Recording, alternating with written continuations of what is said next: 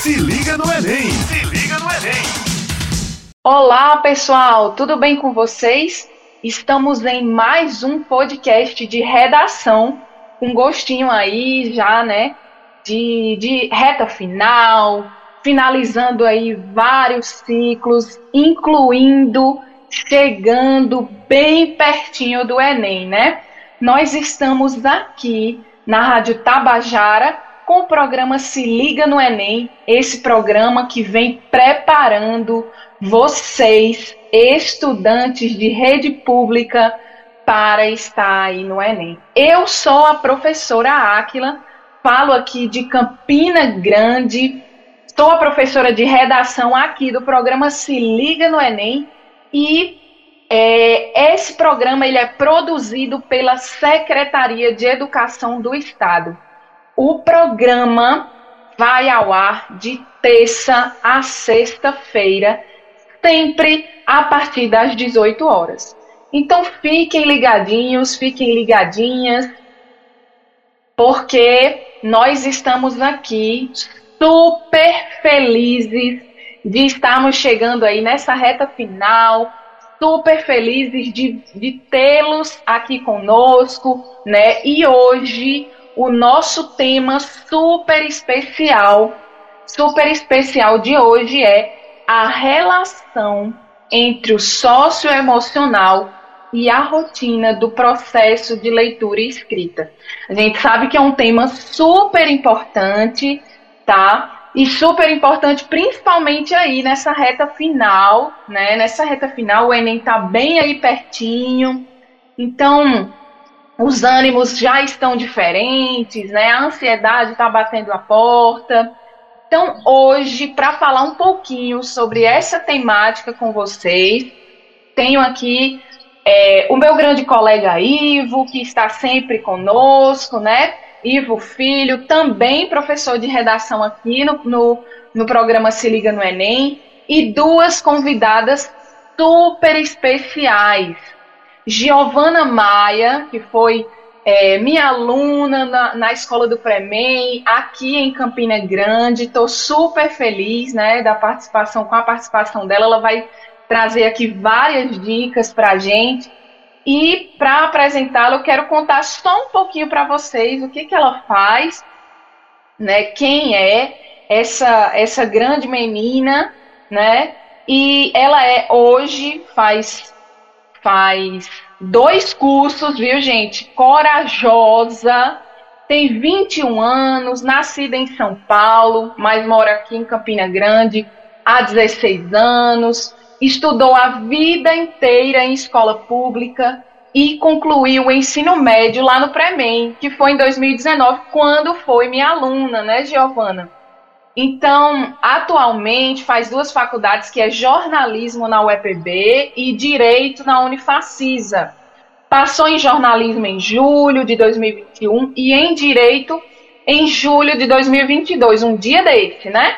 e agora é estagiária do Ministério Público do Estado e atua na área criminal. Ela é super fã, que aí depois ela vai contar para vocês de que, que ela é fã, como é que ela conseguiu aí, como é que ela consegue essa, essa rotina de estudos. E a outra convidada de hoje, super especial também, Juliana, é psicóloga e claro, vai nos ajudar aqui, né? Vai dar várias dicas para vocês e também para a gente aqui, né? Que está participando, tenho certeza. E ela, ela é psicóloga pela Universidade Católica de Brasília, mestre em psicologia, especialista em saúde mental e psicologia do trânsito Atua como psicóloga clínica desde 2014, com foco especial em adultos com transtornos mentais moderados e graves. Avalia também candidatos à obtenção de, da CNH no Detran do Goiás e atualmente coordena o curso de psicologia e leciona disciplinas na faculdade Mauá. Então, professora e psicóloga Seja muito bem-vinda também aqui conosco, é, Juliana, tá bom? Juliana e Giovana, tudo no som do G, né? Sejam muito bem-vindas, tá, meninas? Obrigada, muito obrigada.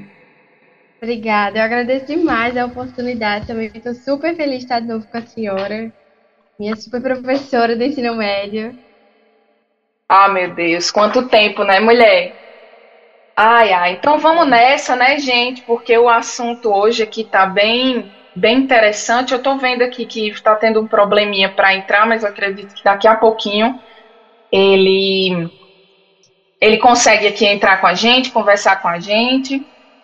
É, então, olhem só, para a gente começar então, né, o nosso momento, é, é, é, importante que a gente compreenda, os nossos ouvintes, ele, eles primeiramente compreendam, os nossos estudantes, compreendam que o que é, de fato, essa educação socioemocional que é tão falada, tão, tão abordada, né? E o que seria essa, essa educação socioemocional que, inclusive, está na BNCC como orientação de estar aí é, em nossa em nossa educação pública, não só pública, como também na rede privada, como uma orientação para estarmos trabalhando com nossos estudantes, tá bom?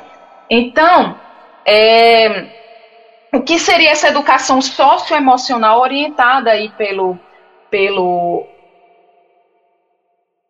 é, pela BNCC? Eu estou aqui aceitando o Ivo, pronto. Que eu tenho uma dificuldade de fazer duas coisas ao mesmo tempo. Ó. Essa invenção de dizer que mulher sabe fazer duas coisas ao mesmo tempo é a maior mentira que eu já ouvi na minha vida. Mas vamos lá. Então, essa, essa educação é socioemocional é exatamente é, essas competências né, que a gente precisa trabalhar no estudante, precisa é, ensinar aos nossos, aos nossos estudantes para que eles consigam aprender a aprender, como também é, inclui habilidades que incluem empatia, paciência, autoconhecimento, autonomia, que é algo que está totalmente ligada à questão do do protagonismo, né, que é tão importante para vocês, ouvintes, para vocês, estudantes, que principalmente estão aí finalizando o ensino médio, né, que é tão importante.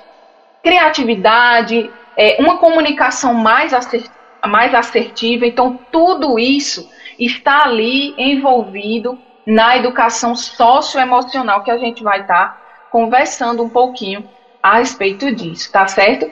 Então, para a gente iniciar, né, é, eu quero primeiramente pedir a, a Giovana, que é uma ex-estudante aqui da rede, da rede pública, né, para que ela primeiramente ela diga aí como é que acontece, como aconteceu, né, a sua a sua rotina de estudos, o que é que você entende aí a respeito dessa temática, certo? É, como era a sua rotina, é, o que você entende a respeito disso, e depois a gente vai ouvir a profissional da área também falando a respeito disso, né? É, vamos lá, então. Primeiro eu queria agradecer mais uma vez a oportunidade e para falar um pouco de rotina. Eu, eu, era estudante de escola pública estadual, eu estudava integral. A minha escola acho que foi uma das primeiras que entrou nesse programa. A gente entrou em 2017 e eu terminei o ensino médio em 2019. Então eu passava o dia inteiro na escola, né? Chegar, eu, eu morava em outra cidade na época, é, Lagoa de Roça, que é tipo 20 quilômetros.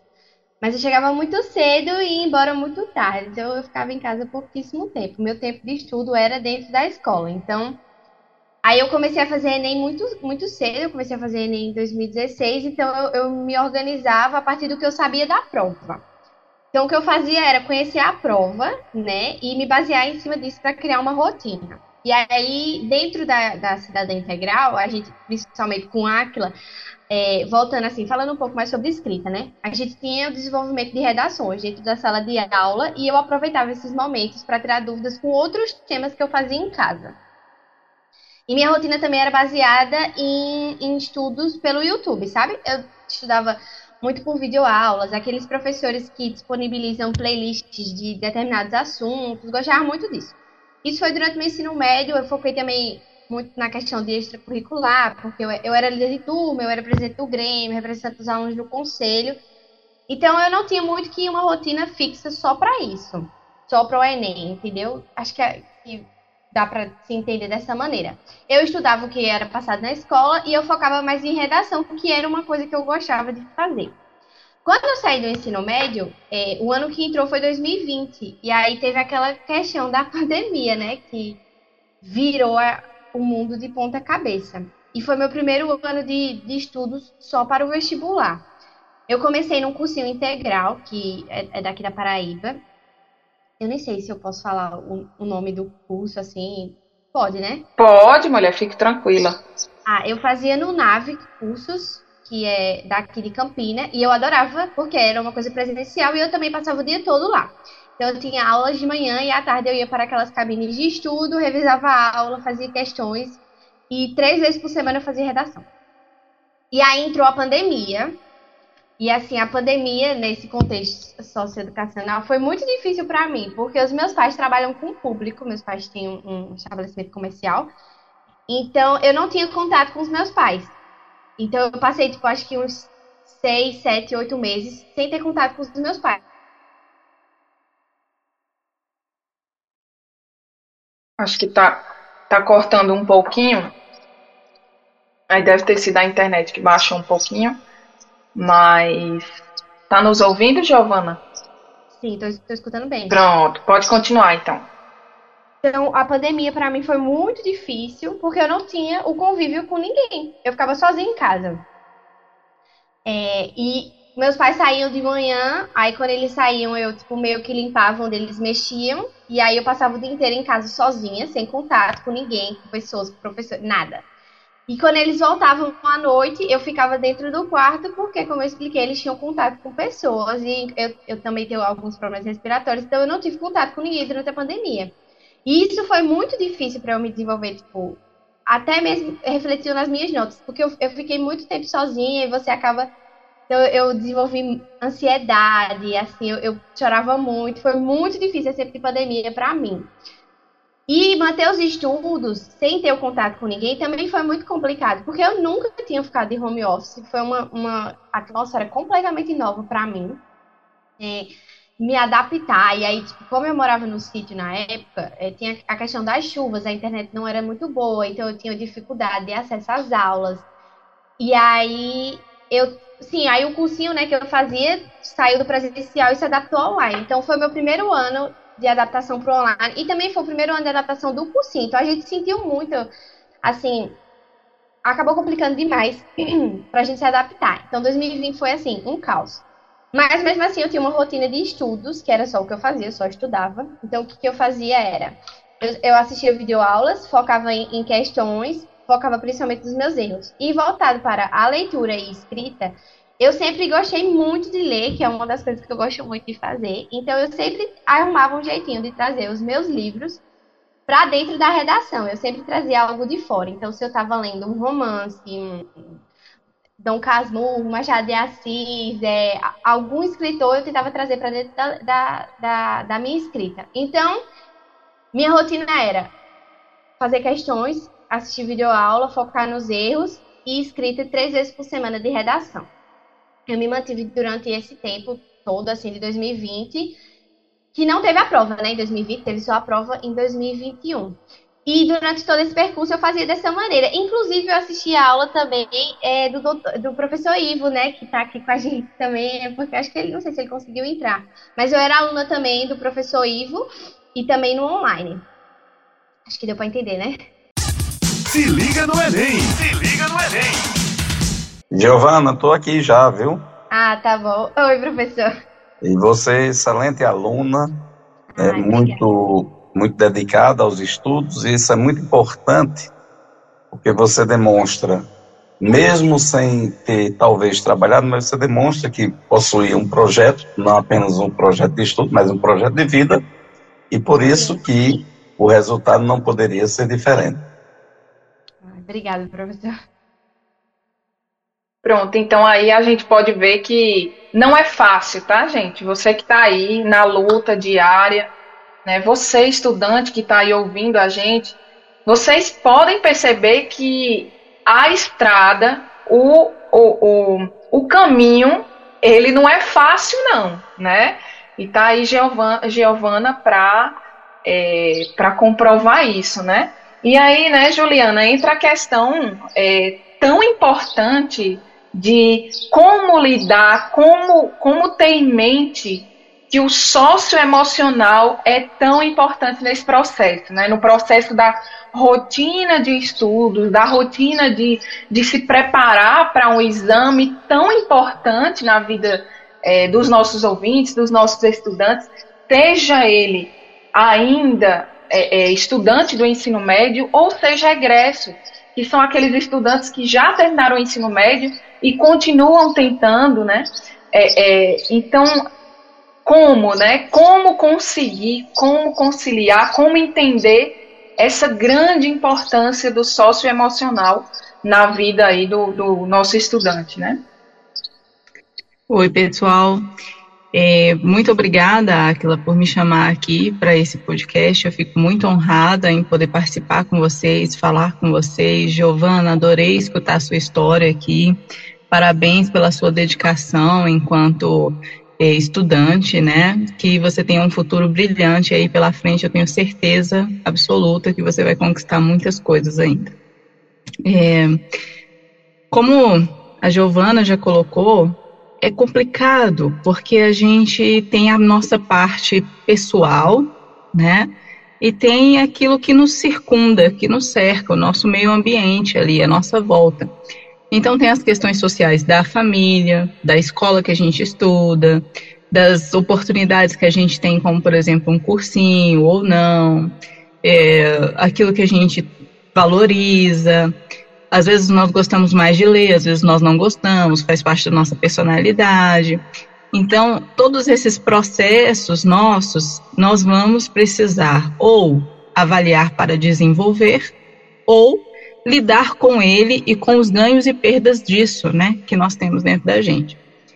É, e, e, avaliação, ser avaliado, vai ser uma coisa que vai acontecer durante, assim, a vida inteira nossa. Nós vamos trabalhar e nós vamos ser avaliados. Nós vamos fazer uma prova do Enem, nós vamos ser avaliados. Nós vamos fazer uma prova de concurso, nós vamos ser avaliados. Nós vamos entregar um projeto num trabalho, nós vamos ser avaliados esse projeto deu certo, resultado positivo, esse projeto deu errado, resultado negativo. Como conserta isso? E na adolescência é um pouco mais complexa essa questão da avaliação, porque a gente está passando por um processo de construção de identidade, né? Então nem sempre a gente lida com tanta leveza com a questão da avaliação, com a questão dos problemas, dos erros, do dar errado do ter que tentar mais de uma vez. Nem sempre é tão leve na adolescência lidar com isso, depois de um tempo. É, se a gente lida com esse processo de forma saudável, existe um autor da psicologia chamado Eric Erickson, que vai falar sobre algumas, alguns fatores de desenvolvimento, e aí um deles é, é essa da criação da identidade. E aí, se a gente lida bem com esse processo, futuramente, apesar de não conseguirmos lograr êxito né, em, em algumas coisas que fizermos, ainda assim conseguiremos não nos destituir, não nos quebrar da, na nossa identidade. Então, é, nós vamos passar por isso muitas vezes.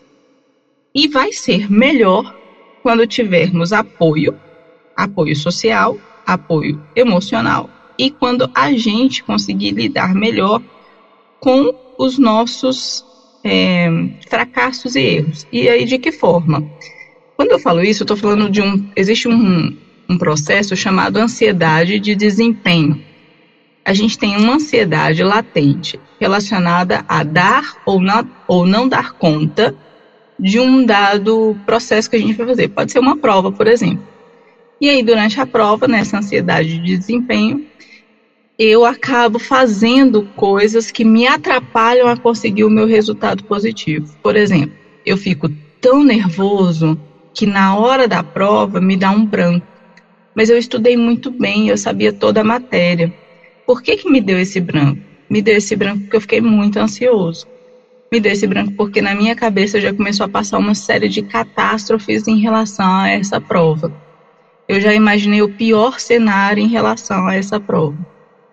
Então, assim, para aqueles que têm uma ansiedade muito grande, ah, o meu conselho enquanto psicóloga é procure um tratamento psicológico e se for muito grande a sua ansiedade, se você tiver sintomas que são exagerados, né, na medida de que você realmente não consegue fazer a coisa quando te der essa ansiedade, procure também um tratamento medicamentoso. E aí, em geral, quem faz essa, esse tratamento é o psiquiatra.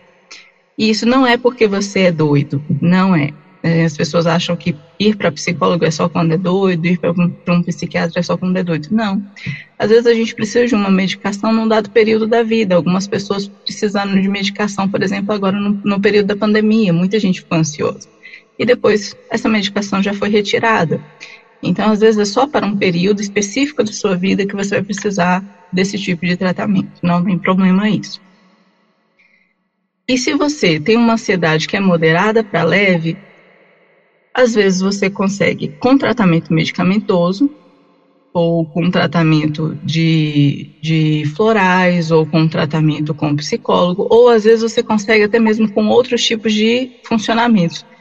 Ir para uma academia, fazer um exercício físico, já libera, por exemplo, dopamina, já libera outras, outros neurotransmissores no organismo que já abaixam o nível de ansiedade. Então, às vezes, ter uma rotina de estudo com uma rotina de exercício físico já ajuda na é, organização mental para dar conta desse processo e ter menores níveis de ansiedade e assim também ter melhores resultados. Só Menina, perfeito, viu? Eu, eu queria falar que eu me identifiquei demais com tudo que ela falou. Eu passei demais por esse estresse de desempenho é, e eu fiz o Enem inteiro chorando. O Enem que eu fui aprovada para as minhas faculdades, eu fiz o Enem inteiro chorando. Eu entrei na escola chorando. Meu pai, meu Deus, eles, eles vão pensar que a gente está obrigando ela a fazer a prova. Mas eu tinha um desespero e uma necessidade tão grande de ser aprovada em direito e eu fiquei obcecada. Eu acho que a palavra é obcecada. É, por ser aprovada, que, que o, a pior coisa que poderia acontecer comigo era não passar. E eu, e eu não passei no, no. Porque assim, né? Como a gente que fez o Enem em 2021, só que a gente podia usar no, no SISU de 2021 e no SISU de 2022, que foi quando eu fui aprovada, né? Em direito, no caso. É, e assim, eu, eu, eu, entrei num desespero e eu chorava tanto que eu lembro que o, o, o, o técnico, não, o rapaz que aplica o Enem, né? O fiscal. Ele chegou em mim e disse assim: Você quer parar um pouco a prova, quer sair, quer tomar um ar? Porque eu chorava muito. Então, assim, uma redação que eu fazia em uma hora e meia, eu levei três horas para fazer porque eu não conseguia parar de tremer.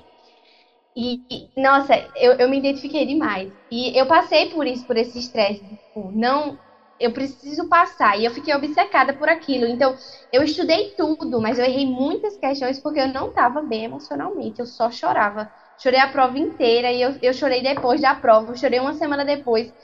Mas assim, só de estresse mesmo. Foi, foi uma fase muito difícil para mim essa questão e eu me identifiquei demais com tudo que a senhora, que a, a doutora Juliana falou. E eu não passei por acompanhamento psicológico, né, na época. E realmente o que, o que me ajudou foi quando eu passei a sair do quarto e fazer exercício físico. Eu pulava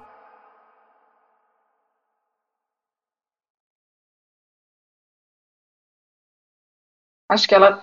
Acho que travou. É, eu acho que ela ia dizer pulava corda, porque é algo é, também que eu gosto bastante, pular corda. Pode falar, Iva. Estão me escutando? Ah, claro. Oi. Oi. Ah, voltei, não voltei? É, primeiro. Voltou. Primeiro aí parabenizar a doutora Juliana, psicóloga, e Giovana, veja como é o dialogismo, né? Interessante para esse podcast. Nós temos uma profissional falando tecnicamente né, e uma, uma pessoa, uma, uma, poderia até ter sido uma paciente, corroborando a fala da, da profissional, tá certo? Em relação a essa cobrança, a cobrança, ela se torna, muitas vezes, doentia. Ela é doentia porque você se cobra, ela é doentia porque você se vê pressionada ou pressionado a cobrar, a ser cobrado também, a família cobra, é, o amigo que está ao seu lado ali cobra, e essa cobrança muitas vezes não é uma exigência, é a questão da realidade. Você vê o seu amigo passando é, para determinado curso e você se, senta, se sente é, como se fosse inferior. Eu costumo citar aqui dois, dois teóricos. Né? Leandro Carnal ele diz que o, o problema dessa, dessa, da geração, dessa geração, é o não saber perder.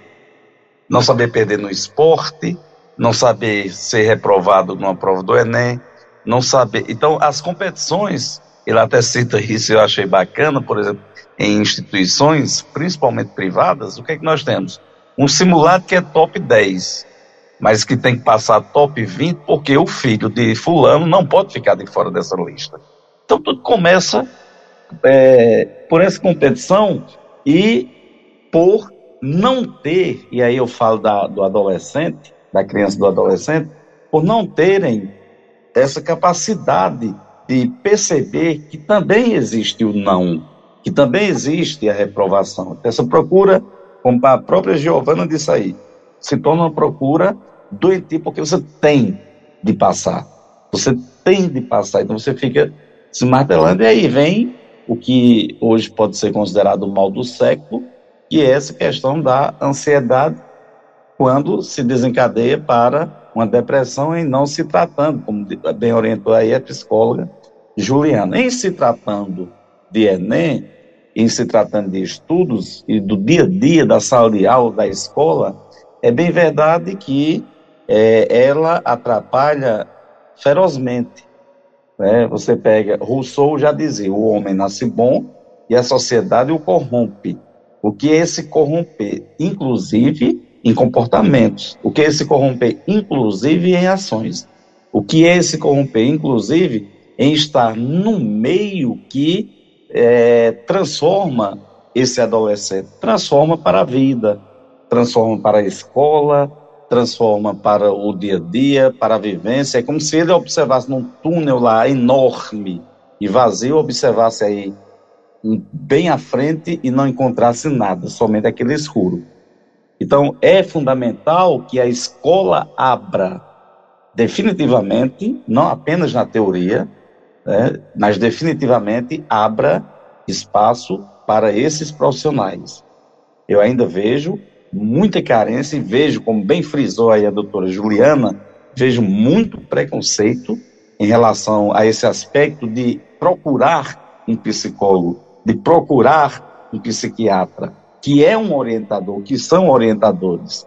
E o que a gente percebe, e aí minha amiga Juliana, é, Áquila e Giovana, que estão aqui, eu, eu digo que, em se tratando de aspecto particular, não é um tratamento muito acessível. Juliana sabe do que eu estou falando. Então, o que se fazer com a criança? Vamos pensar no que realmente existe no Brasil, é a realidade no socioemocional. A gente está trabalhando com social, viu? Não apenas emocional. Então vamos pensar, imaginar em crianças e adolescentes que não têm condições de frequentarem um, uma, uma, um profissional de maneira privada. Né? Então a escola tem a obrigação disso estar na Constituição, artigo 5 a, a, a, o Estado tem que promover isso aí.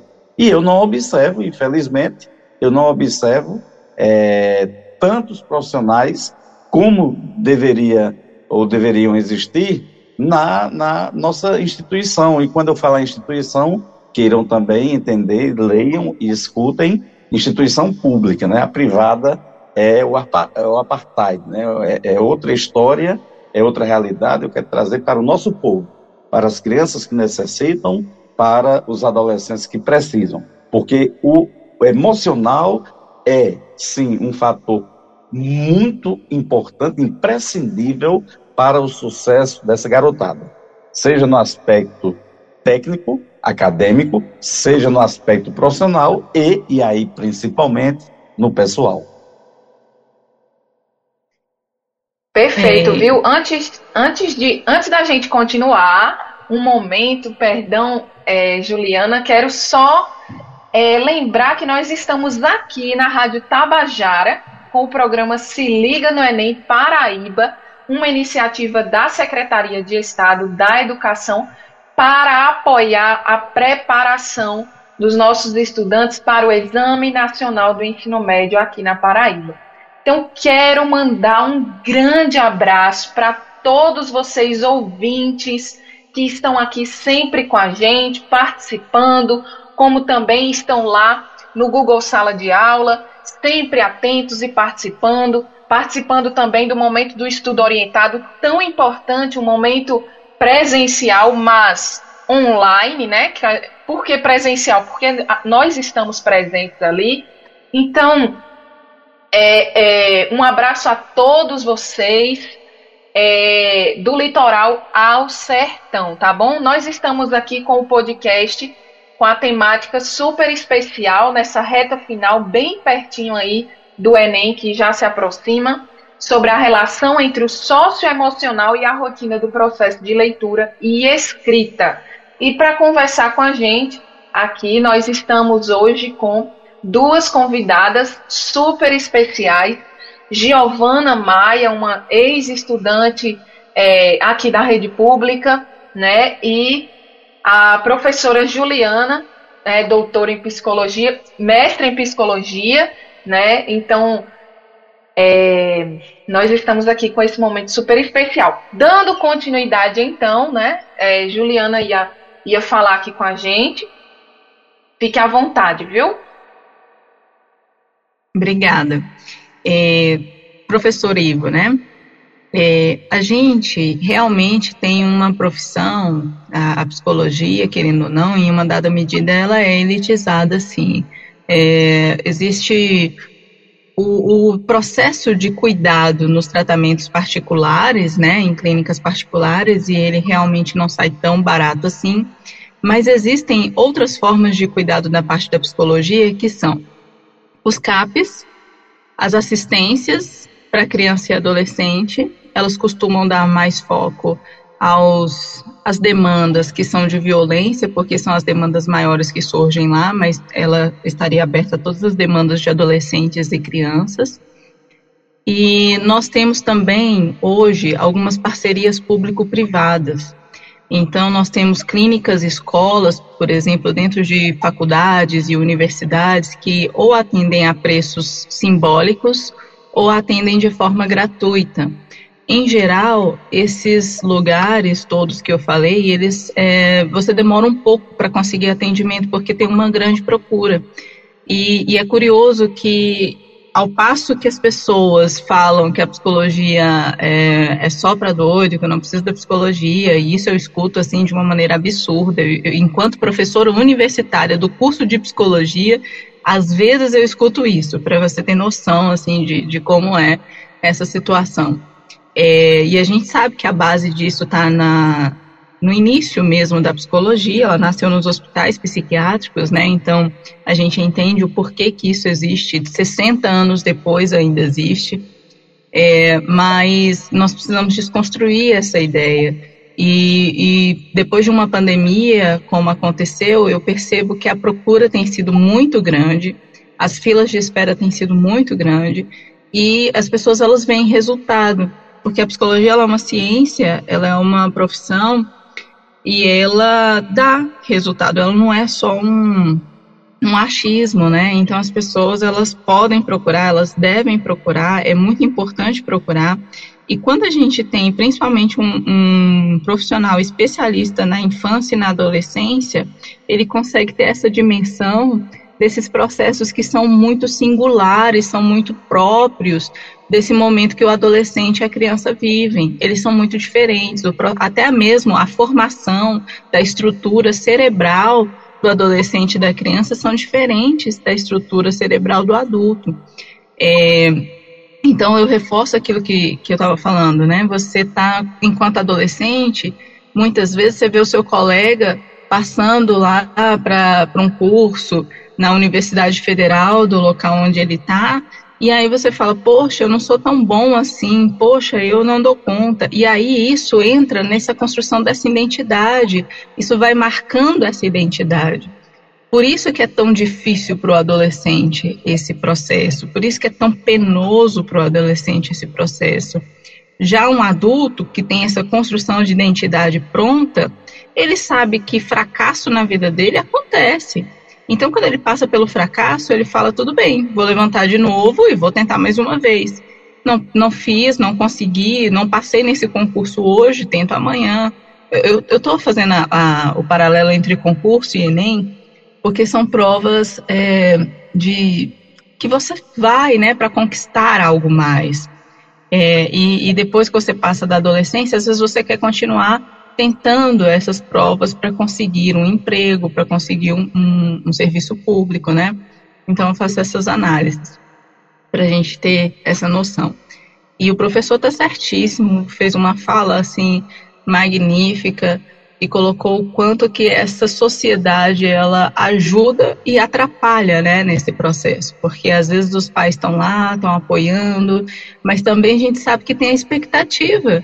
Eu quero que o meu filho passe, eu quero que o meu filho seja e é só aquela profissão. Os pais idealizam também, né? E às vezes não é dito, não é uma cobrança dita, clara, óbvia, mas uh, tá no campo. A gente sente isso enquanto adolescente.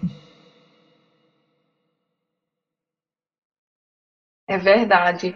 É, gente do céu, eu tô chocada como o nosso tempo passou voando. É, e, e, assim, só para complementar, né? É, para você aí, estudante que está passando por esse momento aí da reta final, né? Já o, o Enem chegando à porta, você já se sente uma pessoa ansiosa, uma pessoa que se cobra demasiadamente, né? entenda que é, é um processo, né? Entenda que é, você está no caminho certo, entenda que você está já fazendo a sua parte. O, o principal é você estar aqui tentando né, conquistar aquilo que você deseja, aquilo que tem no seu coração. O resultado é algo que é, que pode, pode ser que seja positivo, pode ser que não seja, mas tenha em mente que você já está fazendo a sua parte, que essa é, isso é o mais importante, né?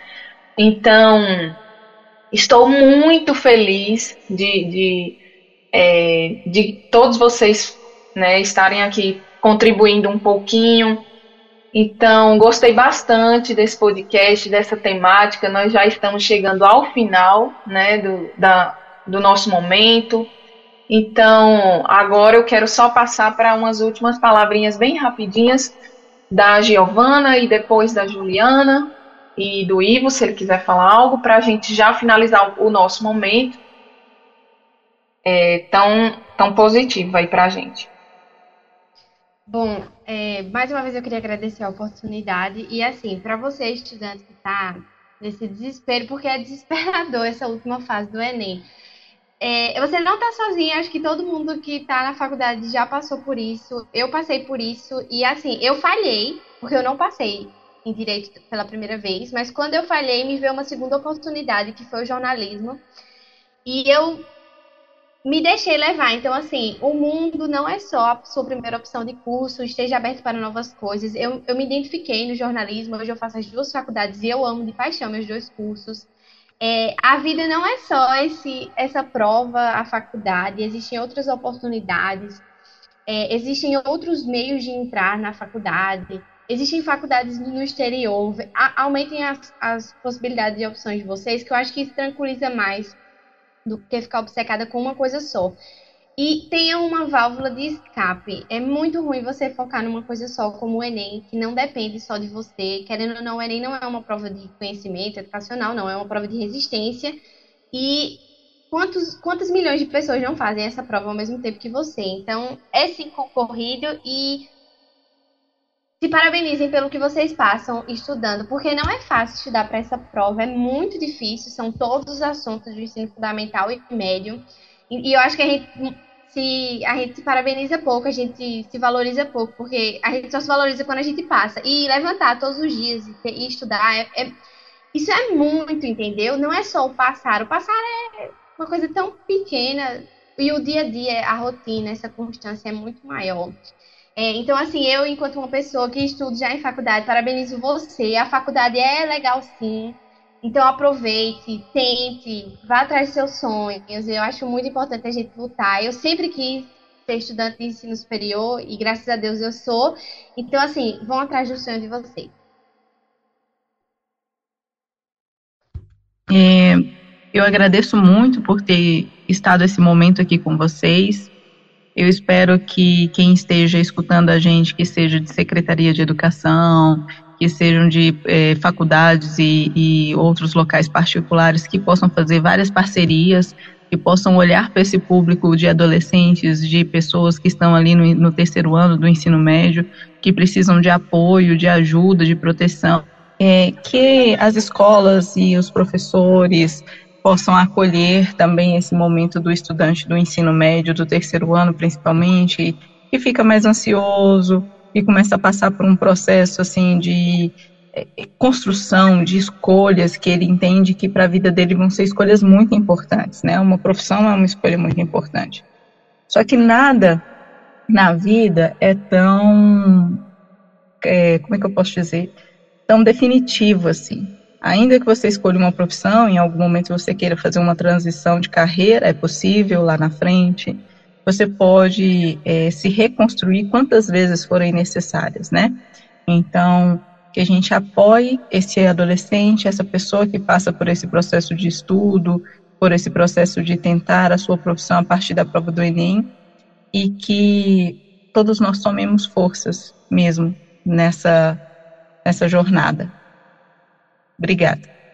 Muitíssimo obrigada a todas, a todas vocês e ao professor Ivo também, que está aqui sempre com a gente, né?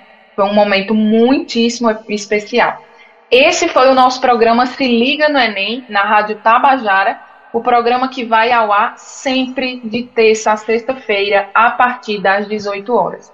Então fiquem ligadinhos, fiquem ligadinhas, porque nós estamos aí na reta final e participem sempre aqui com a gente, tá? Beijo e até a próxima.